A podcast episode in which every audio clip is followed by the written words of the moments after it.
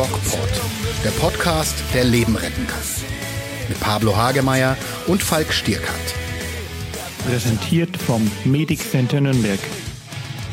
Ja, hallo, hier ist der DocPod mit Doc Pablo. Und mit Doc Falk. Und ja, heute geht es um ein ganz wichtiges Thema und zwar Antibiotika und Bakterien. Aber bevor wir dazu kommen, hat ähm, Doc Pablo mir im Vorgespräch eine ganz witzige Frage gestellt. Und zwar aus seinem neuen Buch äh, Gestatten, ich bin ein Arschloch, was uns im April erfreuen wird. Ich freue mich drauf. Ich habe ganz viele Freunde, die das auch ähm, selber sagen, ey, wann kommt denn das raus an der Pablo? Das möchte ich vorbestellen. Insofern Hut ab vor diesem Titel. Und du möchtest da was mit mir machen, Pablo? Ja, ich habe dir gerade gesagt im Vorfeld, äh, ich sitze gerade in der, in der redaktionellen Arbeit, im Lektorat. Und eine Frage in meinem Fragebogen heißt, ähm, haben Sie oft den Eindruck, dass Sie nur von Idioten umgeben sind? Ja, gut. Ähm, Frage Nummer zwei. Stopp, also, wie 50 Fragen. Wie viele, 50 Fragen. Ja. Äh, hol doch mal die Top 10 raus und wir beantworten die beide. Aber wir machen das so. Wir machen mhm. eins, zwei, drei und dann muss jeder sozusagen die Antwort sagen, okay? Wird das klappen mit dem, du weißt ja, Internet und so, Söder? Ja, ist, äh, wir haben uns ja extra drei Uhr nachts äh, Sonntag getroffen, damit das Internet gut ist. Ja, genau. Also lass mal machen. Okay. Lass, lass, mal versuchen. Ich lass mach mal ein paar. Ich, ich, kann das jetzt nicht so die Top Ten, weiß ich nicht. Ja. Also noch immer die erste Frage. Ja, die erste Frage ist: Wird Ihnen oft vorgeworfen, arrogant oder eingebildet zu sein? Eins, zwei, drei. Ja. ja geil. ja, ähm, weiß ja, nicht. Äh, ich weiß nicht. Äh, ich, ich, weiß es tatsächlich nicht. Oft nicht, weil ich mich ja nur mit Leuten umgebe, die ich kenne. Und die und, keine Idioten sind. Nein, nein, äh, das ist tatsächlich eine ganz interessante, eine ganz interessante Geschichte. Wenn mich jemand nicht kennt, dann ist es schon so, dass äh, die Leute häufig sagen, ähm, wie du es halt jetzt gesagt hast. Ne? Mhm, genau. Wenn, Frage Nummer zwei kommt gleich im Anschluss. sind, sind, Sie ein... Ja, was? Haben Sie das Gefühl, dass Sie sich nicht für Ihren Mitmenschen interessieren? Nee, die kommt gar nicht, glaube ich. Äh, Frage Nummer zwei. Sind Sie ein Klugscheißer? Eins, zwei, ja. Ja. Ja, schon so ein bisschen. Und so weiter. Deswegen äh, dürfen wir nicht verschiedene Meinungen haben. Ja. Äh, warte mal, haben Sie. Äh, äh, äh, glauben Sie von sich ein toller Kerl zu sein? Sogar der tollste Kerl zu sein? Ja, da musst du toll definieren. Um diese Frage zu beantworten, bin ich zu klug. Können Sie sich eingestehen? Frage Nummer 9, 26. Können Sie sich eingestehen, einen Knall zu haben? Ja. Oh, genau. Ja. Einfach, einfache Frage. Der, Lars, ähm, der Professor Breuer, der, mit dem ich ein neues Buch zusammenschreibe und ja. der öfters mal bei YouTube in den ähm, DocPod-Kanalbeiträgen zu sehen ist, der hat, letztens, hat mir letztens geschrieben, du bist irre. genau. Ist ja okay, kann man ja machen. An Stelle Grüße an Lars, der gar nicht irre ist. Du kennst ihn ja. Ja, klar. Naja, wir müssen ja alle, also darum geht es ja auch im Buch, wir sind ja alle ein bisschen Bluna. das stimmt. Wenn äh, Bluna sein zur Normalität wird. Ja. Apropos Lars. Jeder von uns hat einen Lars. Wusstest du das? Ähm, ich freue mich total darauf, den Rest dieses unglaublich intelligenten Statements gleich serviert zu bekommen. Ja. Und zwar, du kennst deinen ja, Lars Breuer. Ist schon okay, erzähl. Ja. Äh, du kennst deinen Lars Breuer und ich kenne meinen Lars äh, aus dem Betriebsrat. Und meine Idee ist, dass wir mal eine Sendung machen, wo jeder seinen Lars vorstellt. Und jeder kennt den Lars Klingbeil.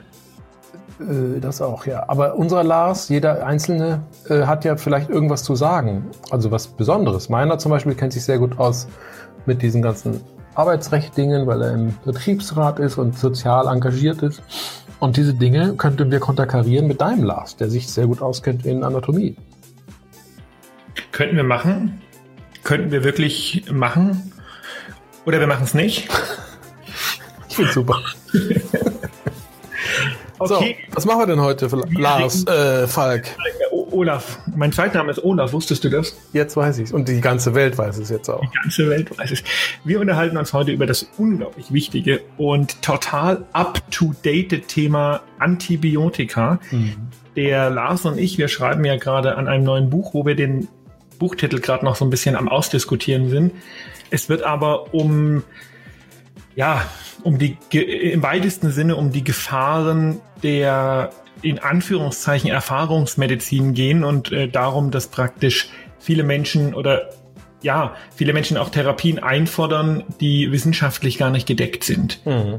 Und wenn man darüber spricht, spricht man über Homöopathie, da spricht man über das Impfen, da spricht man über Schmerzsalben und da spricht man zwangsläufig auch über Antibiotika und die Frage, wann hilft ein Antibiotikum, wann nicht und welche Gefahren gehen mit der Antibiotika-Einnahme einher? Pablo, du als ähm, Antibiotika-Experte. Ab, ja, ab und zu mal äh, im ärztlichen Bereitschaftsdienst tätiger Psychiater. Erzähl mal, was ist denn so dein Schwellenwert für das Verschreiben eines Antibiotikums? Sehr hoch, ähm, weil ich es mir auch nicht, mittlerweile muss ich gestehen, auch nicht wirklich zutraue. Also ich bin da sehr vorsichtig und ähm, wie du traust dir es nicht zu, das musst du mir erklären. Ja, also ich bin, ich meine, standardmäßig würden wir pauschal, äh, meint man, dass Ärzte pauschal und schnell Antibiotika verschreiben.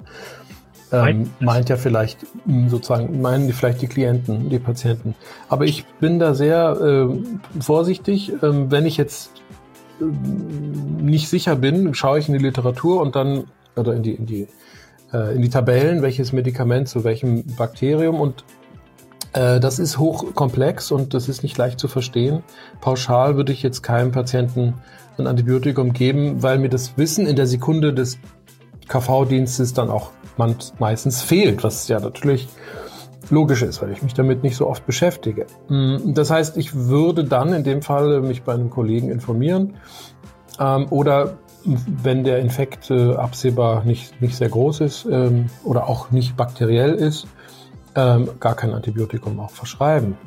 Wir reden hier von einer Situation, wo du vor Ort bei einem Patienten bist und ad hoc handeln musst. Da wirst du dich kaum äh, bei einem Kollegen darüber informieren. Die Situation habe ich gar nicht mehr. Also das ist ganz interessant. Aber du hast doch Dienste. Ich habe Dienste, aber die sind nicht.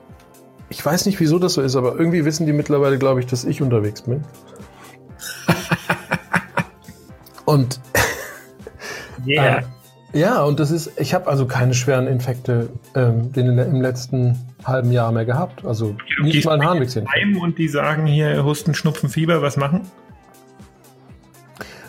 Äh, in der Grippezeit beispielsweise, ähm, wenn da etwas ist, äh, dann verschreibe ich kein Antibiotikum zum Beispiel. Und empfehle natürlich den Arzt aufzusuchen, den Hausarzt am nächsten Tag. Ja gut, das kann aber natürlich auch mal falsch sein. Es gibt ja so ähm, Diagnosekriterien und in Großteil der Fälle äh, bei grippalen Symptomen ist es tatsächlich so. Mhm. Aber natürlich ist die Kunst des Arztseins rauszufinden, wann ein Antibiotikum dann tatsächlich indiziert, also richtig und wichtig ist. Richtig. Das, diese Fälle sind mir nicht untergekommen in den letzten Monaten. Ähm, die müsstest du erzählen. Also mein höchstes Gefühl war ein Harnwegsinfekt, der auch nachweislich war äh, mit einem Schnelltest beispielsweise. Und da habe ich dann diese ähm, kurzwirksamen Antibiotika verschrieben, bei, die man nur einmal gibt. Mhm. Ähm. Genau. Und äh, die, ähm, andere Geschichten, also mir ist einmal eine Geschichte, das, war, das ist interessant, das war ein milzoperierter junger Mann, der ähm, ein, quasi dadurch einen gewissen Immundefekt hatte, wenn die Milz fehlt. Und der hatte eine, eine schwere Infektion, aber das war, wann war denn das? Januar muss es gewesen sein. Ähm, und der wusste auch, welches Antibiotikum er braucht, wenn er quasi prophylaktisch dann eine, also das dem Risiko aus dem Weg gehen will, eine schwere Lungenentzündung oder sogar Sepsis zu entwickeln, weil eben das Organ fehlte, das die Abwehr aufrechterhält.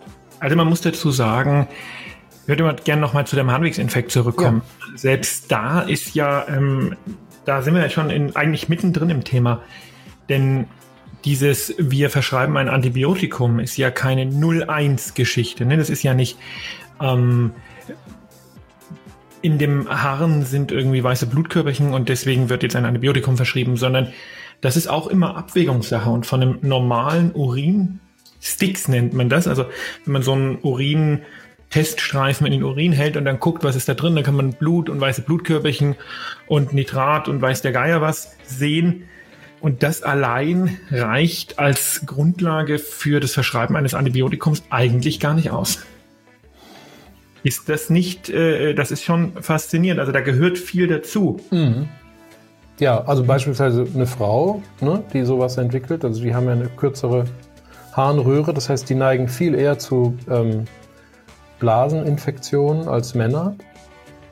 Ähm, da würde ich viel eher ein Antibiotikum verschreiben als beispielsweise beim Mann. Wahrscheinlich ist es falsch, weil Männer. Nein, ist nicht falsch. Im Grunde genommen beim Mann muss man es abklären. Also abklären, genau. Eine Harnwegsinfektion beim Mann ist echt ungewöhnlich. Kommt ne? nicht einfach so, hat oft was mit Prostata zu tun oder irgendwelchen anderen Beschwerden. Ja. Ähm, bei der Frau ist es natürlich viel häufiger, aber auch da nicht jede bakterielle Harnwegsinfektion braucht auch ein Antibiotikum. Das ist ganz wichtig zu genau. wissen.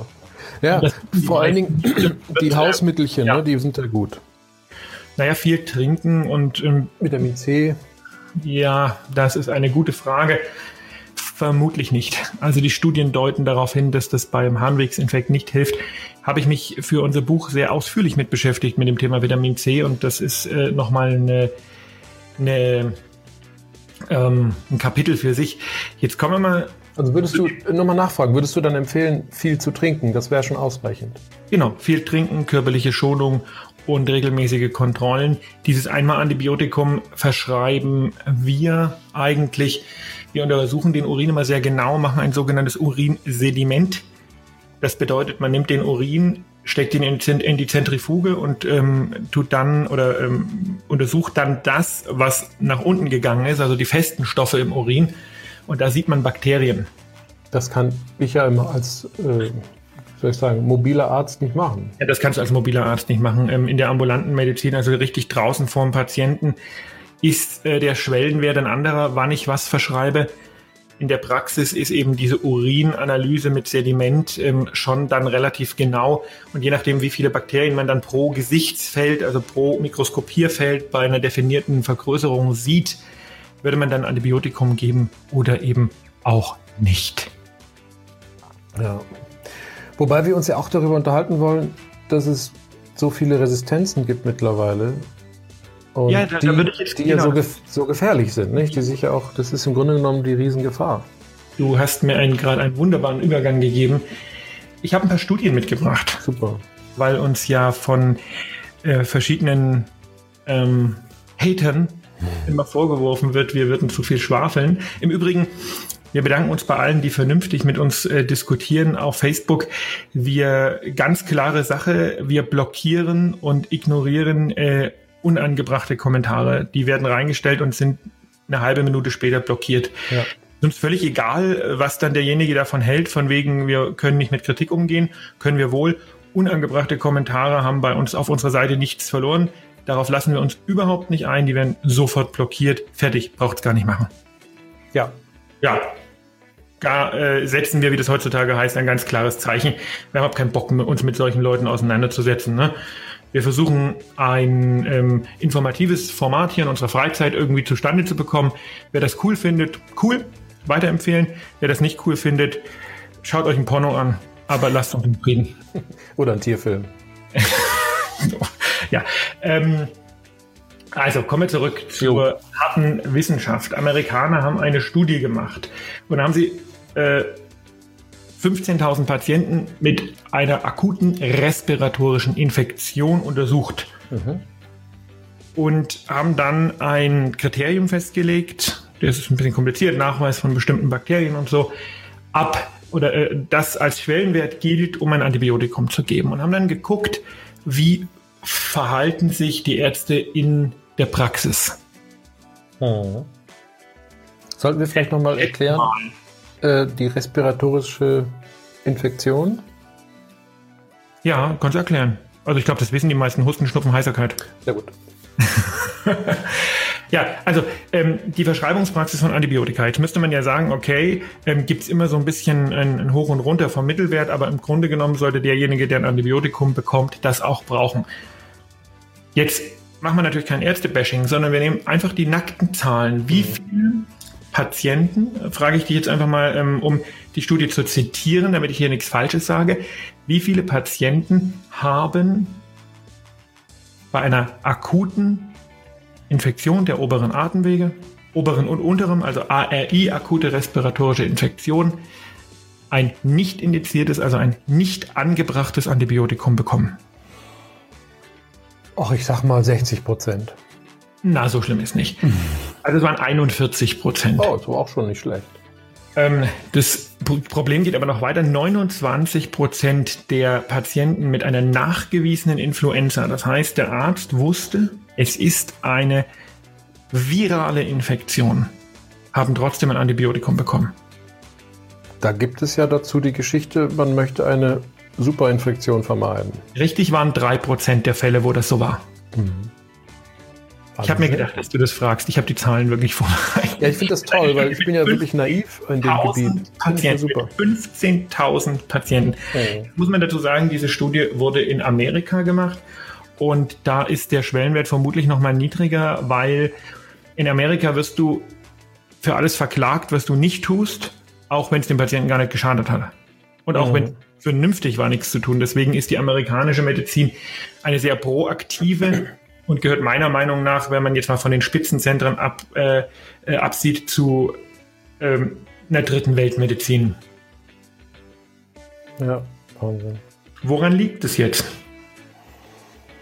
Naja, vielleicht fehlen, also wie gesagt, ich in meiner Rolle als Arzt, äh, der dann unterwegs im Feld ist, ich habe ja nicht immer den Zugriff auf das gesamte Wissen. Ich muss Theorien, Hypothesen bilden aufgrund der Symptome.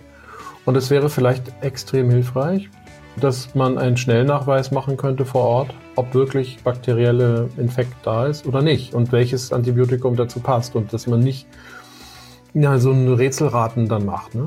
Gut, okay. Ähm, das bedeutet aber, das Problem ist, es bedeutet nicht, wenn ein bakterieller Infekt vorliegt, dass ein Antibiotikum notwendig ist. Denn mhm. du kannst den Abstrich vom ähm, Mund-Nase-Rachenraum machen bei äh, jedem x-beliebigen Patienten 40 Prozent davon sind Träger dieser Bakterien, ohne dass sie jemals eine Infektion haben. Mhm. mhm. Das hat, das hat mit dem Immunsystem, Immunsystem zu tun. Nö, das hat überhaupt nichts damit zu tun oder beziehungsweise sicher hat das irgendwas mit dem Immunsystem zu tun, aber im Prinzip ist das einfach so. Das heißt, der Test hilft ja auch nicht weiter. Was hilft Was weiter? Das ist eine gute Frage. Mhm. Was glaubst du denn? Hm. Naja, kann man die Leute eben zu diesen Spezialuntersuchungen dann irgendwo hinschicken? Das wäre viel zu umständlich, glaube ich. Also, also Punkt 1, diese Spezialuntersuchungen gibt es nicht. Es gibt einen Laborwert, der heißt PCT, Procalcitonin, der zeigt relativ sensitiv an, ob eine Infektion bakteriell ist oder nicht. Hm. Aber allein der, die Tatsache, dass eine Infektion bakteriell ist, rechtfertigt keine Antibiotikatherapie. Aber gut, es wäre es wär nice to know, auf jeden Fall. Mhm. Jetzt ist die Frage. Warten, abwarten. Ja, ich, ich warte da noch auf ein, auf ein ganz, äh, auf ein ganz spezielles Wort. Ähm, Watchful Waiting kenne ich nur als Arzt. Watchful Waiting, okay. Das äh, würde aber implizieren, dass äh, diejenigen in der Studie äh, eingeschlossenen Ärzte im Grunde genommen überhaupt daran denken. Okay, denken vorher. ich weiß es nicht, Falk. Ich, du hast mich erwischt, ich bin ahnungslos. Ähm, was brauche ich denn, um, äh, um es mir bewusst zu machen, dass da überhaupt ein Problem herrscht? Mm, mm, mm. Jetzt muss so ein Jingle kommen. Ja, warte, ich mal gucken, was ich finde. ähm, äh, oh.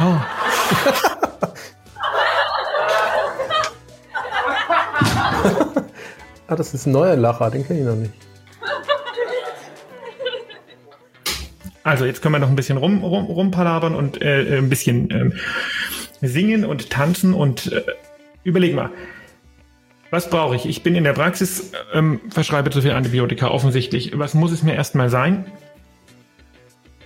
Wichtig, teuer, wertvoll, Bewusst? bewusst.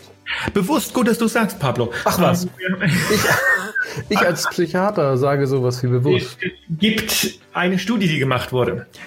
Ähm, dieser Übergang war holprig und wurde Ihnen präsentiert von. Es gibt eine Studie, die gemacht wurde, und zwar ähm, 2017, und zwar nicht in Amerika, sondern in der Schweiz. Und in der Schweiz hat eine Krankenkasse, die gesehen hat, Lecco Mio, wir verschreiben viel zu viel Antibiotika, so viele Bakterien gibt es gar nicht, 2900 Grundversorger herausgesucht, also niedergelassene Ärzte, Mhm. Und ähm, das waren die 2900, die die meisten Antibiotika pro 100 Patientenkonsultationen verschrieben hatten. Das heißt, du siehst 100 Patienten, wie viele Antibiotika werden verschrieben. Zack. So. Die haben die anonymisiert und haben sie in zwei Teile geteilt. Ja, eine Gruppe zack links, andere Gruppe zack rechts. Und die ähm, eine Gruppe hat man einfach zwei Jahre lang beobachtet und machen lassen. Und die andere Gruppe hat man, auf die ist man zugegangen und hat gesagt, Jungs, Mädels, ihr verschreibt zu viele Antibiotika. Das ist ein Problem. Und dann haben die gesagt, ja, mei, ich kann kein Schweizerisch. Na, das war jetzt nicht Schweizerisch. Das war aber nicht Schweizerisch, ne? Nee. so gut, aber vielleicht war es ja ein Oberbayer, der in der Schweiz praktiziert. Ähm, haben sie gesagt, ja, hm, das ist ja doof. Dann ähm, haben diese Krankenkassen ähm, eine intensive Schulung durchgeführt und den Ärzten ein Online-Tool zur äh, ständigen Weiterbildung kostenlos äh, zur Verfügung gestellt. Okay? Und einmal im Monat ein Feedback gegeben, wo liegt ihr im Benchmarking? Und das heißt, verschreibt ihr immer noch so viel? Ist das ein bisschen runtergegangen? Und so weiter und so fort. Die ähm, waren ja lokal extrem verteilt. Das heißt, der Punkt, dass die so viel verschrieben haben, war schon ein individueller. Das war jetzt nicht, die saßen alle im Kanton XY und da gibt's halt so viele Bakterien, sondern dies war über die ganze Schweiz verteilt, geografisch. Mhm. So. Und nach zwei Jahren hat man geguckt, wie hat sich die Verschreibungspraxis der Ärzte in der Kontrollgruppe, die man einfach ignoriert hat und beobachtet, und in der Interventionsgruppe, wo man also Schulung und das und Feedback und so weiter und so fort gemacht hat, wie hat sich das verändert? Und jetzt kommst du. Ich mache es bewusst. Also der Verschreiber muss es sich bewusst machen. Und der hat es Ja, ich wahrscheinlich sich bewusst gemacht. wissen. Und Ja, äh, okay. jetzt geht's runter. Ja. Okay. Es hat sich null verändert, gar nichts, überhaupt nichts. Diese Gruppen waren gleich und gehörten weiterhin zu den 2900 intensivsten Antibiotika-Verschreiber, trotz massiver und intensiver Schulung. Die Patienten wollten es unbedingt. Das ist wahrscheinlich nicht so, aber es ist irrelevant. Weiß ich nicht, wenn ein Patient, oder? Wenn ein Patient so drängelt und sagt, Kein Patient dann äh, äh, hoch. Also wir, wir halten mal fest, ein Antibiotikum ist ein Chemotherapeutikum. ist schon klar, aber Ich ich, kann keinem Patienten, da, dafür bin ich Arzt, das ist meine Aufgabe. richtig, aber die, Ich kann keinem Patienten ein Mittel verschreiben, was er nicht braucht. Das was, ist, was waren denn, na gut, aber was ist denn jetzt der Grund, warum das hoch bleibt? das weiß man nicht. Das ist eben die Frage, der wir auch in unserem Buch nachgehen, äh, was irgendwann erst im August rauskommt. Die, äh, die Frage ist tatsächlich, ähm, ob dieses Problem auch von den zumindest untersuchten Ärzten nicht massiv unterschätzt wird. Es gibt äh, Wissenschaftler, die reden mittlerweile von einer Post-Antibiotika-Ära, weil, und dazu sind wir noch gar nicht gekommen, wir sollten vielleicht mal erklären, warum ist das eigentlich so gefährlich, Antibiotika zu verschreiben, wenn man sie nicht braucht. Ja, da kann ich ja was dazu sagen. Ja, mach.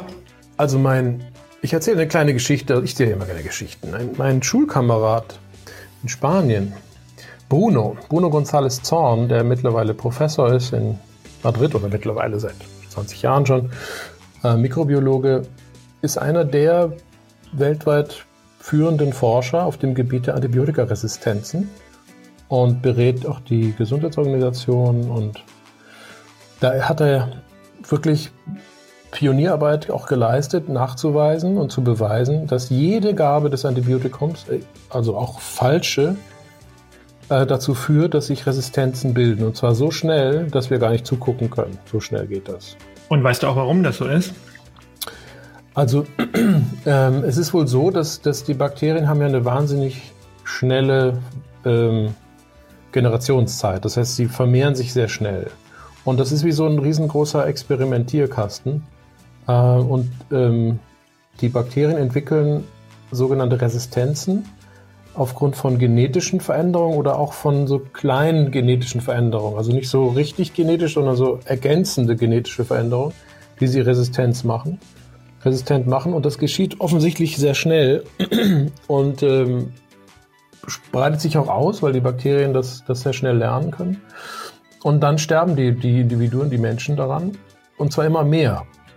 Man muss sich das so vorstellen. Ähm, eine Bakteriengeneration dauert, wie viel dauert, wie lange dauert eine Menschengeneration, Pablo? Naja, also ein. Äh, ist definiert. Ja, ist definiert. Ne? Ist nicht das Alter des Menschen, sondern ich glaube die Hälfte, ne? 45. 25 Jahre dauert 25, eine. Genau. Eine Bakteriengeneration dauert 20 Minuten. Ja. So, das bedeutet, in der Zeit seit Jesu Geburt bis jetzt, ich habe es mal ausgerechnet, ja, ja, geil.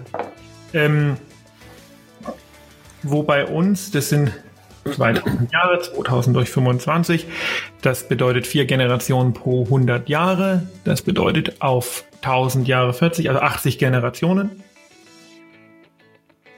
In dieser Zeit, wo wir 80, wo bei uns 80 Generationen entstand, äh, ähm, durchgelaufen sind, sind, bei den, sind bei den Antibiotika Milliarden Generationen durchgelaufen. Seitdem der erste Mensch aus dem, ähm, aus dem Bäumchen gekrochen ist, wo wir sagen, okay, das sind die ersten Menschenfunde, die wir so gemacht haben, sind Billionen Generationen durchgelaufen. Wenn man jetzt überlegt, wie wir uns verändert haben, das komplexe Wesen Mensch mhm. seit dieser Zeit bis jetzt, dann weißt du, wie schnell sich Bakterien Einzeller verändern. Und ähm, das Verrückte ist, die können, die verändern sich nicht nur darwinistisch zufällig, sondern die können ihre Veränderung bewusst steuern. Die können bestimmte Genabschnitte, die sie resistent gegen Antibiotika machen, bewusst bei der Zellteilung in die nächste Generation weitergeben, in ihrem Genom ein- oder ausschalten. Das bedeutet, ähm, wenn ich Antibiotikum gebe, dann sterben von den Bakterien, die ich im Körper habe, und ich habe ganz viele, wir haben mehr Bakterien im Körper als menschliche Zellen. Ja. Mikrobiom eigentlich ist der Mensch nur ein Wirt für die Bakterien und nicht andersrum. Also es ist eine Symbiose der extremen Art. Und sind ja auch hilfreich, ne? das muss man auch sagen. Extrem. Das äh, menschliche Mikrobiom ist äh, wichtig und hilfreich und wir würden sofort sterben ohne diese Bakterien. Ja. Mit diesen, mit jeder Antibiotikagabe kill ich auch Millionen und Millionen von anderen Bakterien, die ich gar nicht jetzt äh, auf dem Schirm habe. Und es bleiben durch Zufallsprinzip oder auch durch die Bakterien selektiert, die, wie gesagt, die das können, wo man noch nicht genau so richtig weiß, wie die das machen, bleiben diejenigen übrig, die resistent sind. Wenn die dann zu einer Infektion führen, brauchen wir ein Reserveantibiotikum. Das funktioniert zwei, dreimal und wir sind in einer Zeit, wo wir diese Reserveantibiotika zum Teil gar nicht mehr haben. Wir haben also 2010 schon, ähm, als ich äh, angefangen habe zu arbeiten und dann auch die, auf die Intensivstation gegangen bin, hatten wir damals schon Patienten aus ähm, den östlicheren Ländern, die ein Keim hatten, wo kein Antibiotikum mehr geholfen hat. Keins, überhaupt keins. Mit der äh, großen äh, Migrationswelle 2015 haben sich die ähm, diese, Antibi äh, diese, diese Keimpopulationen auch nochmal massiv durchmischt. Das heißt, da kamen insbesondere aus den Ostblockländern auch viele Patienten, die eine ganz andere Keimbesiedlung hatten, als wir das hier gewohnt sind. Das heißt, diese Resistenzen haben sich durchmischt. Die führenden Forscher auf diesem Gebiet schlagen Alarm, dass wir in 10, 20 Jahren keine Antibiotika mehr haben, die helfen. Noch dazu kommt, dass die, ähm, die Pharmaforschung gar nichts dafür macht, dass es neue Antibiotika gibt, weil das nicht besonders lukrativ ist. Das heißt, die sind ja ihren, ähm, ihren äh, Aktien, Aktionären praktisch verpflichtet und nicht dem, dem Gutdüngen oder dem, dem äh, Fortbestand äh, der Menschheit, sage ich mal, oder dem, dem Wohle der Menschheit. Das heißt, die machen das, was Kohle bringt und neue Antibiotika bringen kein Geld. Die durchschnittliche Lebenserwartung eines Mannes vor der Entdeckung der Antibiotika lag, sag's, weißt du es, kannst du es dir vorstellen? Keine Ahnung, 36. 48. Ja. Dann wurden Antibiotika, das war am Anfang äh, des letzten Jahrhunderts, Dann wurden Antibiotika entwickelt und jetzt liegen wir bei fast 100. Ja. Wenn das so weitergeht, dann fallen wir wieder in diese Zeiten zurück. Und deswegen ist mir dieses Antibiotika-Thema so wichtig. Mir geht schlecht, ich brauche mein Antibiotikum, damit es mir nächste Woche wieder gut geht, ist eine so fatal falsche Aussage, weil dem Individuum schadet's nichts, dem Arzt, der es verschreibt, schadet's nichts. Man denkt sogar, es hat geholfen, weil der Patient ist drei Tage später wieder gesund und wäre vielleicht sowieso wieder gesund geworden. Exakt, exakt. Aber der Allgemeinheit schadet das massiv, so massiv, wie wir es uns überhaupt nicht vorstellen können. Jetzt habe ich, noch, hab ich noch eine Ergänzung, eine Ergänzung ähm, ähm, die aus, der, die aus der Ecke der Tiermedizin kommt. Also was ich weiß von meinem ähm, Oh ja, das ist auch spannend. Das ist auch Oder? spannend. Vom, ja, das ist sehr spannend. Mal weil, gucken, ob wir da dieselben Erkenntnisse haben, weil da habe ich auch geforscht. Also der, der ähm, mein Klassenkamerad hat äh, ist Veterinärmediziner und er kümmert sich natürlich auch um die Antibiotika bei Tieren und hat festgestellt durch Feldstudien, dass bestimmte Antibiotika, die auch bei Menschen benutzt werden, auch für Tiere benutzt werden. Und er hat erzählt, dass er es geschafft hat, im, ich meine, in Fernost irgendwo, äh, ich weiß gar nicht, oder sogar in Asien, äh, bestimmte ähm, äh, Gewohnheiten zu ändern bei der, bei der Bevölkerung, die Schweine oder die Tiere, die da gehalten werden oder die Kühe, nicht mehr mit bestimmten Antibiotika zu behandeln, die es beim Menschen, die auch für den Menschen wirksam sind. Weil, wenn die ähm, Keime bereits schon in diesem Bereich der Tierhaltung resistent werden und dann auf den Menschen theoretisch übergehen oder auch tatsächlich übergehen, wären sie dann beim Menschen nicht mehr zu behandeln aufgrund der ähm, Resistenzen, die sich dann entwickelt haben. Und das ja, hat er geschafft. Also 90 Prozent zum Beispiel von äh, äh, einem bestimmten Antibiotikum wurde reduziert. Das ist gut und faszinierend, aber jetzt kommt das, was zumindest für Europa gilt, was ich nie gedacht hat. Wir hatten für das Buch recherchiert äh, in Bezug auf die Antibiotikahaltung oder Antibiotika bei Massentierhaltung und dann hatte ich auch schon mir überlegt, wie ich das formuliere, weil das ja so eine Sauerei ist und sowas. Aber nein, die Antibiotik, der Antibiotikaeinsatz in der Massentierhaltung, zumindest in Europa, ist so streng reglementiert, dass die ganze Chargen wegschmeißen müssen, wenn da Rückstände drin sind.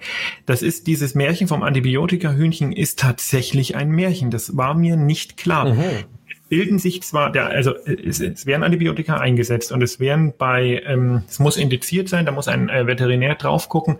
Wenn so viele Tiere krank sind, dass der Bestand gefährdet ist, werden die auch prophylaktisch für den Bestand eingesetzt. Aber dann dürfen die eine bestimmte Zeit nicht geschlachtet werden, damit es keine Rückstände mehr gibt. Das bedeutet, es gibt zwar mehr multiresistente Keime auch in der Tierhaltung, aber die Antibiotika-Rückstände kommen nicht auf unseren Teller. Das war mir nicht klar. Hm. Ja, spannend. Krass. Und das Faszinierende ist, und das finde ich eigentlich so eine krasse Zahl, die Masse in Kilogramm, also in Tonnen an Antibiotika, die im der Veterinärmedizin eingesetzt wird, gleicht der, die in der Humanmedizin eingesetzt wird, obwohl wir nur irgendwie 82 Millionen Menschen in Deutschland sind und keine Ahnung, wie viele Milliarden Tiere. Mhm. Das heißt, ähm, wir wir Menschen sind das Antibiotika-Hühnchen. Ja. Das ist krass, oder? Ja. Also das war mir nicht klar und ich wollte so ein schönes Plädoyer gegen die Massentierhaltung schreiben. Gibt es tausend Sachen daran auszusetzen, aber die Antibiotikagabe ist es nicht. Ja. Wahnsinn. Wie können wir denn jetzt, also das, ich glaube, so um, um sozusagen jetzt die, die, die, die, den Ausblick zu formulieren, was, was könnten wir tun? Also einerseits Antibiotikagabe reduzieren oder bewusst überlegen, ähm, die, die ähm, ja, neue Antibiotika finden, ähm, daran arbeiten. Und eine Idee wäre doch vielleicht auch noch die, die Impfung vor Bakterien. Also es gibt doch, gibt doch auch Ideen, dass man sich schützt, indem man das Bakterium erst gar nicht ja, wachsen lässt, indem man geimpft ist. Also ich denke, das sind drei Teile. Ne? Teil eins ist ähm, die Verantwortung des Arztes. Die muss geschärft werden. Da müssen wir alle an uns arbeiten und dürfen uns nicht genau von dem, was du jetzt gerade so ähm, im Laufe des Podcasts immer wieder reingeschoben hast, nämlich ja, wenn es der Patient doch will und äh, wenn der Test positiv ist und sowas, davon dürfen wir uns nicht ähm, blenden lassen. Wir müssen, gerade wir ambulant tätige Mediziner, müssen viel intensiver ähm, uns Gedanken darüber machen, was wir tun, wenn wir ein Antibiotikum verschreiben. Also da ist eindeutig auch unsere Aufgabe, wir müssen da selbstkritisch mit uns umgehen. Der zweite Punkt ähm, ist der Patient. Der Patient muss, also die, die, die Menschen, die Allgemeinheit muss aufge, aufgeklärt werden, ausgebildet werden, was wir hier versuchen mit dem Podcast zu tun, den ihr natürlich unglaublich gerne teilen könnt. Und es muss aufhören, dass die Patienten in die Praxis kommen, sagen, ich fühle mich schlecht und brauche ein Antibiotikum. Ich hatte zum Teil Vertretungsscheine, auf denen drauf stand, Diagnose viraler Infekt, Therapie, Antibiotikum. Das ist bizarr. Ja, das also wird sicher sogar gefallen. Also Arzt mhm. und Patient müssen da einen Weg finden zu akzeptieren, dass es einfach Krankheiten gibt, die man mit einer Pille nicht therapieren kann, wo man einfach Zeit braucht, wie zum Beispiel der banale grippale Infekt, obere oder untere respiratorische Traktinfektion. Und der dritte Teil, die Impfung. Ähm, Impfung ist immer gut. Und wir impfen ja gegen die Influenza, aber wir können, und das ist das große Problem, natürlich nicht gegen alle Viren und gegen alle Bakterien impfen, weil die Zahl einfach zu groß ist. Wir impfen gegen die, die wirklich äh, fatal sind. Hepatitis, Mumps, Masern, Röteln, wo es jetzt auch diese Impfpflicht gibt, die ich ausdrücklich unterstütze. Können wir vielleicht auch noch einen Podcast drüber machen. Ja. Ähm, und genau, also man kann einfach nicht gegen jeden Subtyp mhm. von äh, Bakterium impfen. Da müsst, bräuchten wir Massen an Impfstoff. Das geht nicht. Wir müssen einfach Antibiotika als das betrachten, was sie sind. Ein letzter Ausweg. Antibiotika werden gegeben, um Leben zu retten. Und nicht, damit es jemanden am Montag wieder besser geht. Mhm. Und wenn ich das, da könnte ich, da bin ich richtig sauer. Mhm. Weil ein Antibiotikum, ich, ich gebe auch kein Chemotherapeutikum, damit es einem am Montag wieder besser geht. Ein Antibiotikum ist ein Reservemedikament. Und wenn es irgendeine, ein Plädoyer gibt, dann ist es dieses. Und dennoch sterben Menschen daran, nicht? In Krankenhäusern vor allen Dingen, wo oh, ja oft äh, Krankenhauskeime, die sogenannten Krankenhauskeime oder Superkeime äh, unterwegs sind. Was, was kann man denn da machen? Muss man die entkernen, sanieren, Hygienemaßnahmen? Das liegt daran, dass im Krankenhaus eben äh, vermehrt Antibiotika gegeben werden, was zum Teil auch natürlich ähm, mit Recht geschieht, weil da natürlich die Leute liegen, die man ambulant nicht mehr führen kann und die sehr krank sind. Aber ähm, gegen Krankenhauskeime ähm, ist bis auf vernünftige Hygiene sicher aktuell noch kein wirkliches Kraut gewachsen. Das ist ein Riesenproblem. Dazu gehört. Krankenhäuser abbrennen. Ja. Oder neu bauen.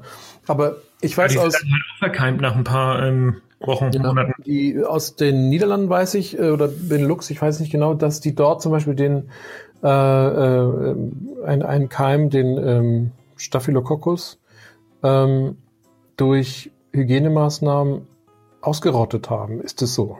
Also durch strenge Hygienemaßnahmen. Weiß ich nicht. Aber strenge Hygienemaßnahmen sind ganz wichtig, werden aber im Krankenhausalltag ganz schwierig umgesetzt. Man muss sich überlegen, in den nördlichen Ländern, die haben da deutlich bessere, ähm, eine deutlich bessere Situation. Da wird wirklich jeder Patient, der ins Krankenhaus kommt, erstmal isoliert, bis klar ist, dass der keinen multiresistenten Keim hat. Das passiert bei uns einfach nicht. Da werden Abstriche gemacht. Und wenn die positiv sind, werden die Patienten dann isoliert. Aber vorher waren die halt schon irgendwie zwei oder drei Tage auf Station. Wir haben ein Hygieneproblem, wir haben allgemein ein Krankenhausproblem, weil wir natürlich ähm, viel zu viele Patienten haben, viel zu wenig Personal. Das ist, äh, das ist ein, ein, eine Problematik, die auf sozialer Ebene anfängt, die die Regierung über die letzten 14 Jahre einfach ausgesessen hat, weil sich unsere Bundeskanzlerin mit anderen Dingen profilieren wollte, hat, wurden einfach die wichtigen Dinge vergessen und die wichtigen Dinge sind jetzt nicht so schnell ähm, nachholbar und dazu gehört ärztliches Personal, klar, aber dazu gehört auch gut geschultes Pflegepersonal. Und da muss man einfach einen ganz klaren Finger nach Berlin zeigen und sagen, okay, mit eurer Politik, mit eurer, tut mir leid, jetzt wäre ich ein bisschen politisch, aber mit eurer selbstzentrierten Politik auf irgendwelche Themen, die aktuell vielleicht in den Medien wichtig sind, aber gar nicht so eine Relevanz haben, habt ihr uns das eingebrockt. Wir verwalten euren Notstand, jede Krankenschwester, jede Hygienekraft